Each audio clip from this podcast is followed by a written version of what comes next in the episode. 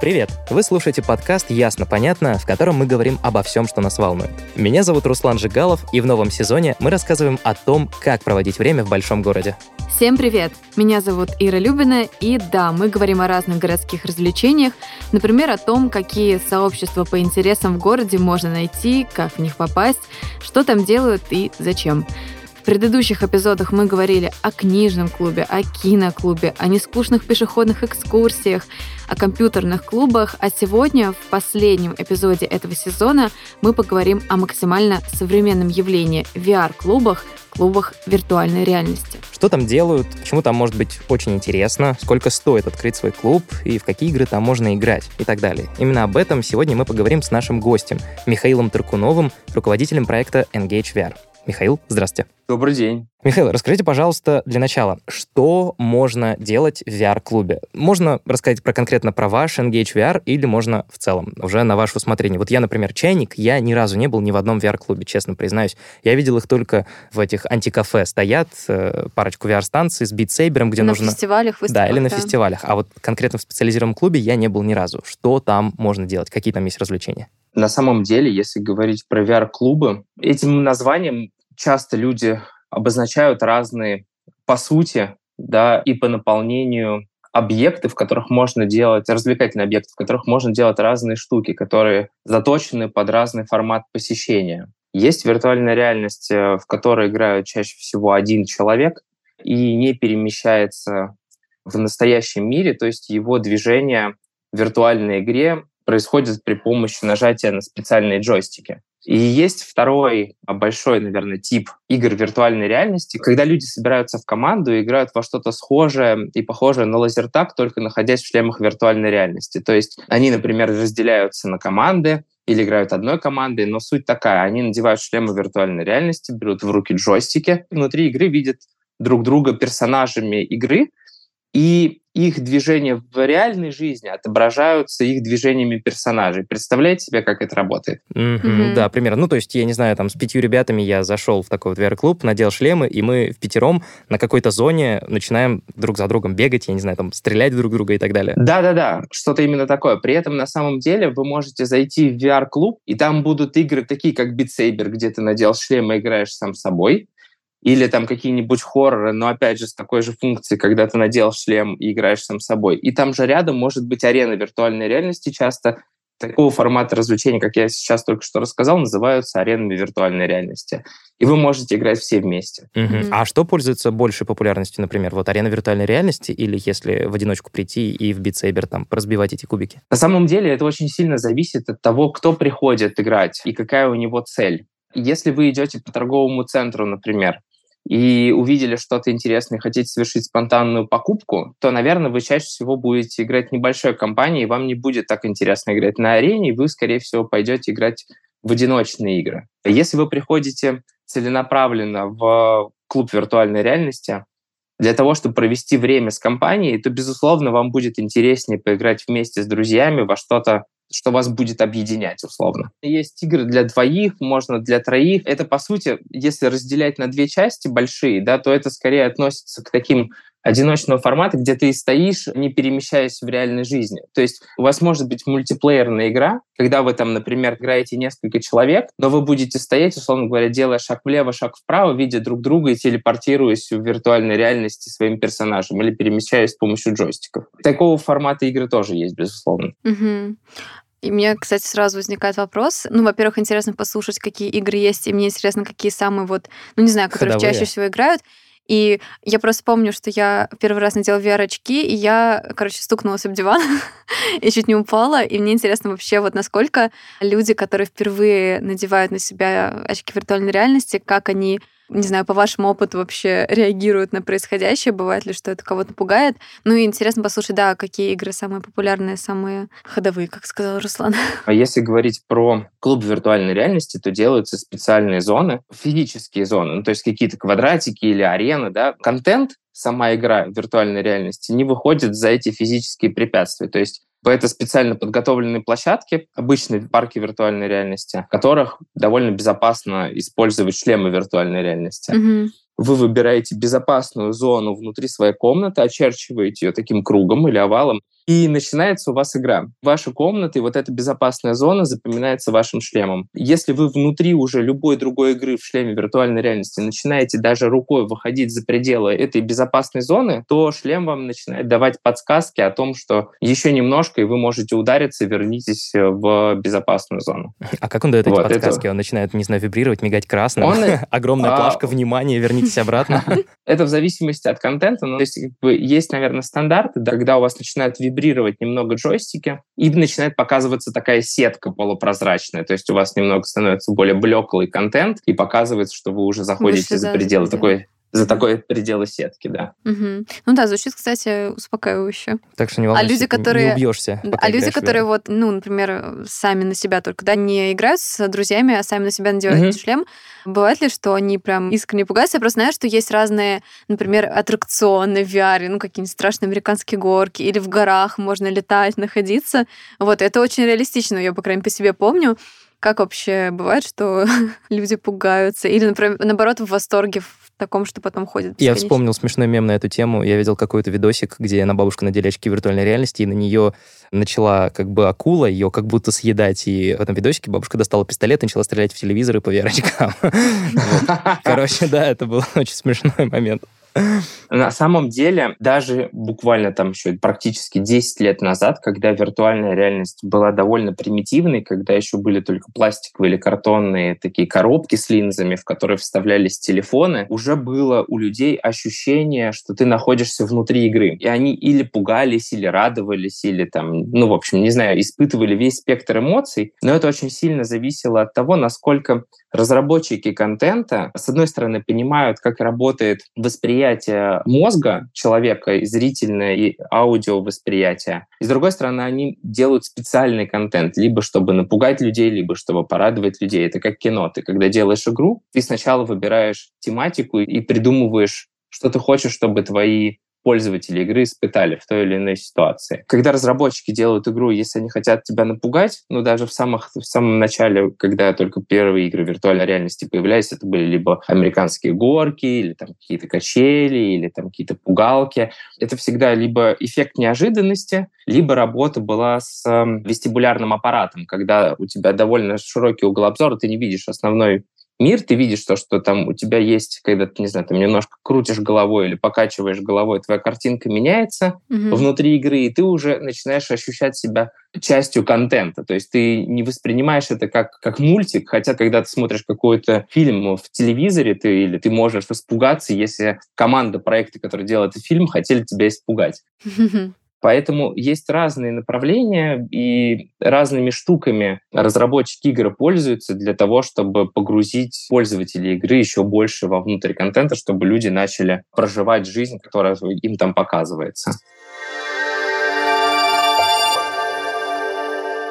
Мы чаще всего не используем такой контент, потому что мы вообще начали свою деятельность как разработчик технологий игр виртуальной реальности. И это было еще в 2016 году, когда не было парков, когда не было нормальных шлемов, когда не было систем перемещения. И мы придумали и начали на самом деле с того, что делали как раз технологию игры для вот таких арен виртуальной реальности, где люди могли бы все вместе играть в какой-то компании, ощущать себя частью игры и играть в разный контент. У нас были и страшилки, и стрелялки, и проект с фиксиками. В общем, разные были истории. Но начинали свой проект с того, что мы стали разработчиками игр и технологий. И дальше начали думать, что нам с этими разработанными играми и технологиями делать и как их окупать. И это нас привело к тому, что мы начали открывать парки виртуальной реальности.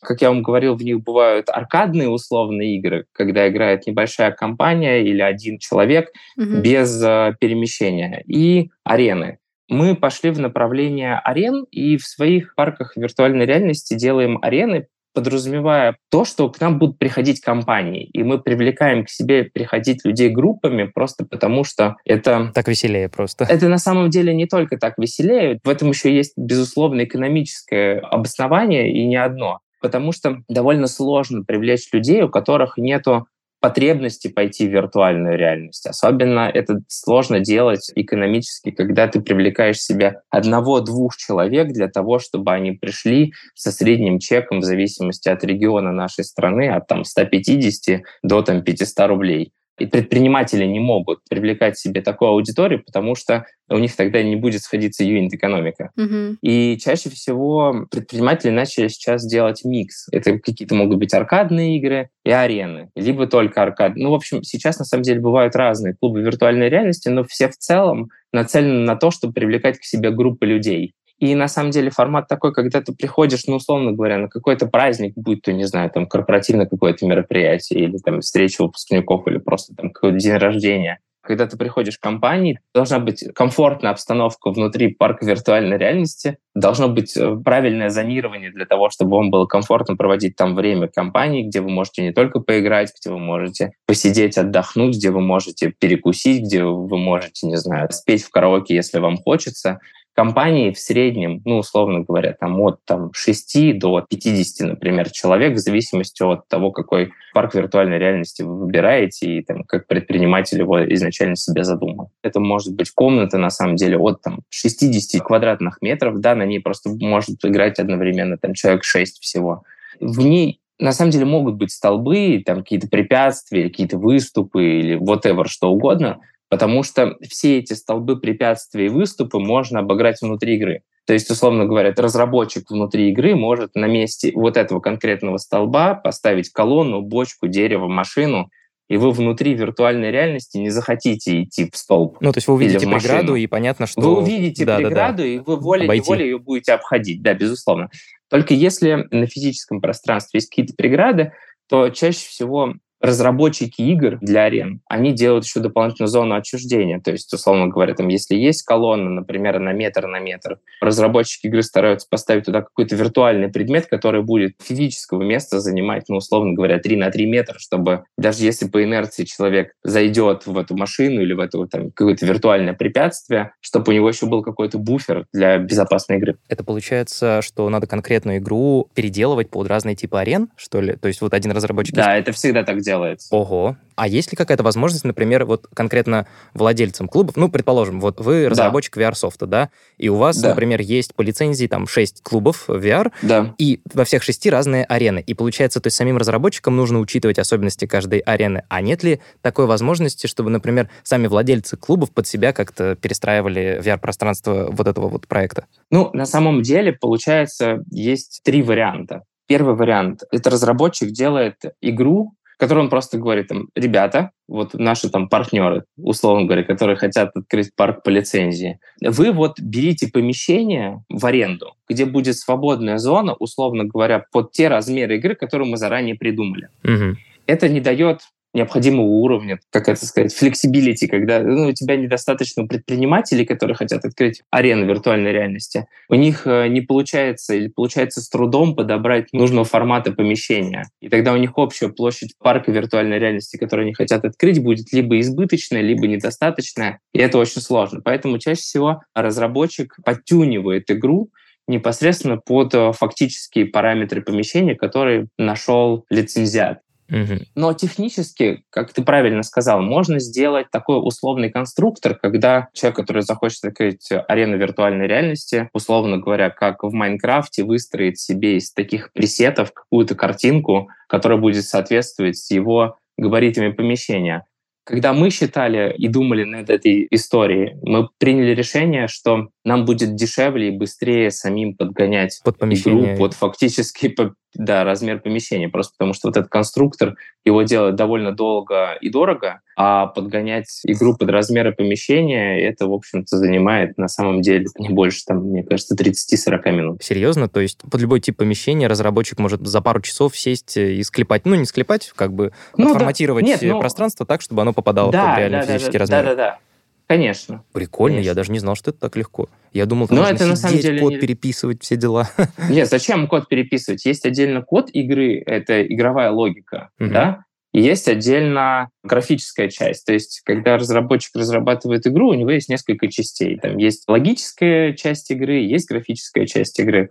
И когда мы говорим о том, что надо подточить, условно говоря, игру под размер комнаты, то там меняется только графический элемент. И, условно говоря, открывает разработчик себе эту сцену такую там на компьютере, и он просто немножко двигает стеночки или берет и копирует коробочку и вставляет ее в нужное место, в другое или переносит. Ну, то есть это несложно. Угу, прикольно. А какие вот э, сейчас у Engage VR есть э, проекты для вот такого кооператива на 10-15 человек. Ну, то есть я правильно понимаю, что есть, наверное, шутер какой-то, где можно друг в друга пострелять. Да. А, наверное, шутер, в котором можно от кого-то отстреливаться, наверное, целой компании. Да. А что еще? Какие есть вот варианты развлечения в многером? Для детей мы сделали, для детей и для девочек. Э, у нас был маркетинговый, на самом деле, такой вопрос. То есть шутеры, понятно. То есть как бы это первое, что становится явным, когда ты хочешь сделать какую-то игру команда на команду.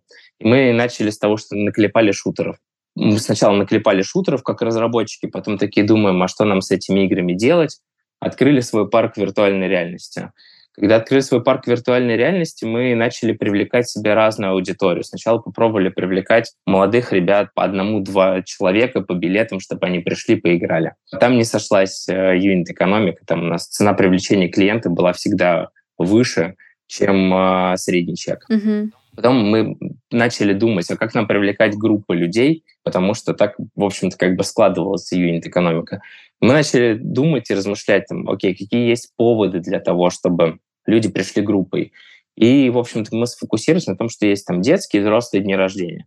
И детских дней рождения, на самом деле, вот, по крайней мере, по нашему опыту, у нас примерно там, на 90% выручка наших парков состоит из проведения детских дней рождения.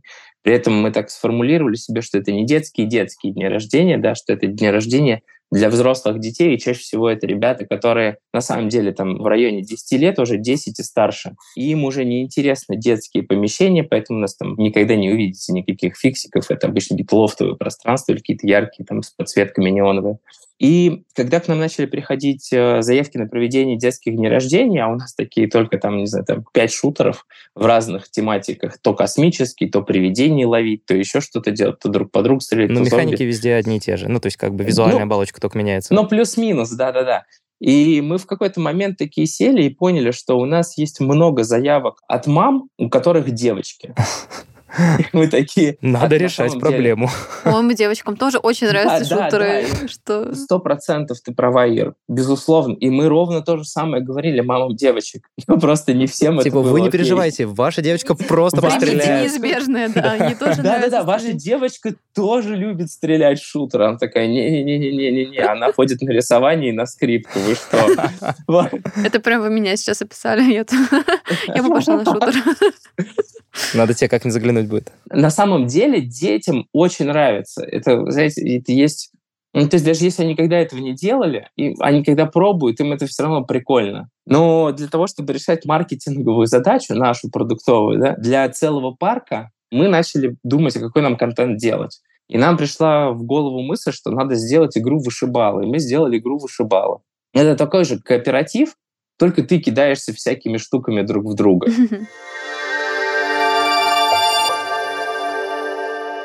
Я так слушаю, вы столько всего перечисляете, и арена, и разработка. Есть ли не секрет, хотя бы примерно, насколько дорого было все это открыть, сколько это стоило? Давайте для начала так, э, насчет разделим, то есть, э, например, стоимость разработки софта, да, и стоимость открытия вот одного VR-парка. Да, и много ли каких-то трат, которые требуются больших на протяжении вашей работы, ну, имею в виду именно связанных с оборудованием, устаревает ли оно быстро или оно работает много лет?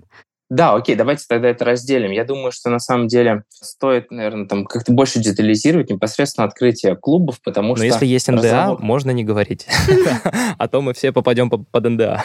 Не-не-не, просто разработка, она у всех компаний стоит разных денег, потому что очень сильно зависит от того, какой командой ты разрабатываешь, как ты изначально разработал проект, такую канву, ты сделал какой-то конструктор для того, чтобы себе собирать новые игры.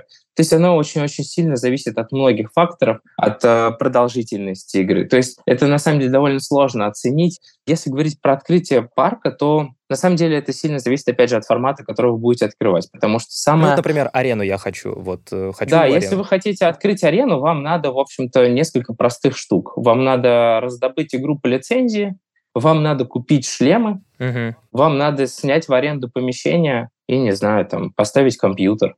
Ну, там, если нужно сделать ремонт. Вот можно обойтись таким сетапом. Но, опять же, очень сильно зависит непосредственно от объема инвестиций в площадку. То есть, если там почти готовое помещение, то ты, по сути, там какие-то только небольшие штуки закупаешь, типа оборудование, которое, если что, ты можешь перевести в другое место. А, кстати, а какими VR-шлемами вы по большей части пользуетесь? Oculus? Э, я не знаю, может, Vivo? не дай бог. Oculus, да. Ну, сейчас, на самом деле, есть аналоги Oculus. Китайские есть шлемы Пика. У нас э, сейчас, у меня буквально я разговаривал на днях э, с техническим директором они сделали адаптацию всего нашего контента под альтернативные шлемы на всякий случай, потому что с Oculus, безусловно, сейчас сложно работать. Угу. Его всегда было сложно привести, но сейчас его еще и сложно активировать потому что его надо активировать через запрещенные социальные сети. Да, и это требует какого-то, на самом деле, просто... Надо поставить VPN на роутер, чтобы у тебя там начало все работать. Ну, это, короче, жесть. Ну да, это шлемы Oculus. Они, по-моему, в среднем сейчас стоят около 35-40 тысяч рублей. Ну, кстати, недорого. Я думал, больше. Это не супер дорого, да. Цены колеблются очень сильно. Но, насколько я помню, там крайний раз, когда я смотрел, там в районе что-то там 36 ну, вот если посчитать, например, арена требует, предположим, 20 шлемов, да, по 40 тысяч. Ну, допустим, 20 то шлемов, это уже да. 800 тысяч у нас есть. Ну, лямчик где-то, ну, да, да, в среднем просто на шлемы. Да. А, аренда помещения. Лямчик, я бы сказал, что уйдет на шлемы, на какие-нибудь там пару телеков и там комп с роутером. Вот на это уйдет лямчик. Ага, да, еще помещение. Ну да, дальше помещение, там, не знаю, мебель, холодильник, кофеварка. Ну, все будет зависеть от того, что предприниматель захочет открыть. Мы долго занимаемся непосредственно операционным бизнесом и управлением вот этими вот парками. Мы понимаем, что как бы человек должен, когда собирается открыть парк виртуальной реальности, он должен понять, что он будет внутри этого парка продавать в итоге и кому. И под это он должен выстраивать инфраструктуру внутри парка. То есть, условно говоря, если он собирается делать, не знаю, там, игры по 20 человек и проводить турниры, и, например, может быть, он не будет вообще заниматься детскими днями рождения, а будет просто какие-то турниры постоянно молотить с призовыми фондами, то это один формат. Ты берешь ангар, там строишь арену, у тебя есть стойка ресепшн, у тебя есть какие-то ящики, у тебя есть кулер с водой, санузлы и погнали. Это одна форма. Если ты собираешься, если предприниматель собирается открывать парк развлечений, куда будут приходить чаще всего дети, не знаю, там 10 лет, компаниями в среднем 10 человек, то он тогда будет открывать это в каком-то удобном месте, где там будет место для детей, где будет место отдельно для родителей. Парковка. Где будет парковка, где будет логистика, где будет, ну, в общем, разные штуки. И наполнение должно быть какое-то развлекательное, возможно, для родителей, какая-то специальная зона для детей, где они могут и, там Еда. всякими штуками заниматься. Да. Там тебе надо договориться с партнерами по еде или готовить самому на самом деле, как бы мне кажется, что, в принципе, вилка для открытия парка с ареной, она может быть, наверное, там от полутора скорее, да, до бесконечности, потому что предпринимателю может прийти в голову, например, сделать поставить несколько арен, да. Да, сделать несколько арен. Или, например, там поставить не знаю, какие-нибудь гидравлические аттракционы вовнутрь, когда ты надеваешь шлем, садишься в какое-то кресло, и тебя там начинает трясти. О, это те самые 7D кинотеатры, да? Которые... Ну, что-то типа, да, 7D кинотеатр. То есть, поэтому, как бы, с точки зрения бюджета, ну, это довольно абстрактно. Ну что, Ир, открываем? Готова вложиться в VR-клуб? Если у тебя есть 2 миллиона. Лиш, лишние 2 миллиона? Да, я сейчас вот зайду домой. Ты нашел? Куда Если у вас есть лишние 2 миллиона, если вы нашли помещение нормальной стоимости аренды, то прям можно, не думая, открывать арену виртуальной реальности. И если ты делаешь актуальный продукт для какого-то понятного объема рынка, ты его можешь наполнять, не знаю, свою локацию, свой парк виртуальной реальности. И к тебе будут ходить и с удовольствием люди играть. Это не супер дорого. Это гораздо дешевле, чем открыть кофейню, честное слово, или ресторан или какое-то кафе. Вообще, открыть парк виртуальной реальности — это существенно дешевле, чем открыть даже, блин, лазертаг. Потому Серьезно? что для лазертага... То есть подумай сам. Вот смотри, вот у тебя, например, есть э, парк виртуальной реальности, где есть арена виртуальной реальности. У тебя есть лазертаг. Вот мы сравниваем. Ну, просто для лазертага, например, не нужно помещение. Я могу нацепить на людей вот эти шлемы, датчики, дать им в руки эти ага. пушки и пустить их, я не знаю, в соседний лес. Ну, оградить территорию и пустил. Все, стреляйте. Это очень классно. Наша страна поделена на разные климатические зоны. Тоже верно. И, Тоже верно. Начнем со снов, да? И совсем не всегда комфортно тусоваться Я представила, минус 40 в Якутии, так, самое время да, Или там плюс 12 и ливень, и как бы если ты в лесу, то у тебя время из, условно говоря, там дома до этого леса, оно становится длинным.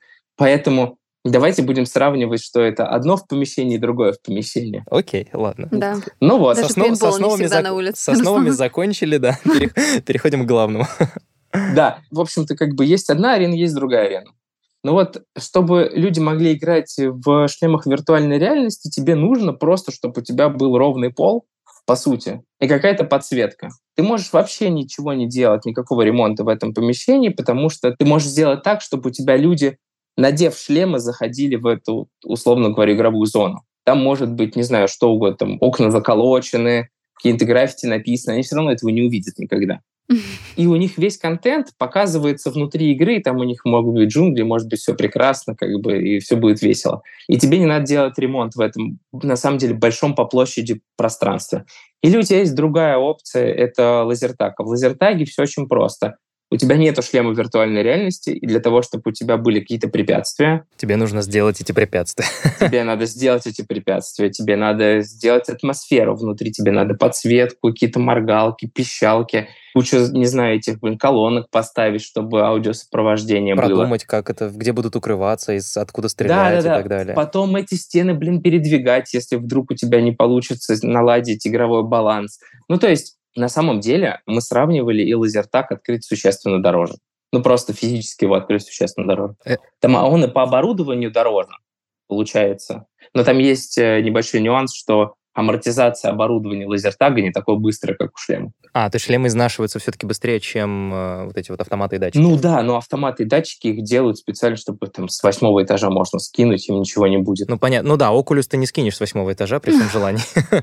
Нет, ты можешь, Ну нет, можешь скинуть, пожалуйста, да, но это будет его единственный полет в жизни. Вот. Oculus, который смог. Да. Если говорить вот про такое там хардкорное использование, когда у тебя в день, например, проходит, не знаю, там 5-6 дней рождений, на которых нон-стопом играют дети в эти шлема, скорее всего, он будет уже начинать вставать там через пару лет. Ну, то есть, ну, там, на второй год эксплуатации нужно будет с ними что-то делать. Мгм. Ну, как бы мы вспоминаем, что комплект окулусов на 20 человек стоит 800 тысяч, плюс-минус. В среднем для того, чтобы проводить детские дни рождения, достаточно 10-12 шлемов. Соответственно, у тебя бюджет на шлемы 600 тысяч рублей. Средний детский день рождения в Москве стоит в районе там, 24 тысяч рублей в зависимости от района. Непосредственно шлемы окупаются быстро. Короче, да, вот эти деньги вложены, ты отобьешь явно в течение первого года, скорее всего. Ну да. Если у тебя не будет супер дорогой аренды или у тебя не будет очень больших инвестиций на ремонт, то ты отобьешь, э, в общем-то, как бы нормально. Получается хороший возврат на капитал. Сейчас мы этим эпизодом подкаста просто взрастим поколение людей, которые такие, так, мы открываем собственные VR-арены. Пожалуйста, пожалуйста. А, кстати, вообще, как вы думаете, куда дальше? Ну, то есть вот сейчас есть VR поиграть одному в аркадные игры, есть э, VR на аренах, а что еще может быть? Как будет это все развиваться? Есть ли какое-то представление или это непредсказуемо пока что? Я думаю, что ничего принципиально изменяться не будет. Ну, потому что такого продуктового вот, фактически там сложно что-то поменять. Там можно менять контент, можно менять, не знаю, оборудование, делать его более технологичным.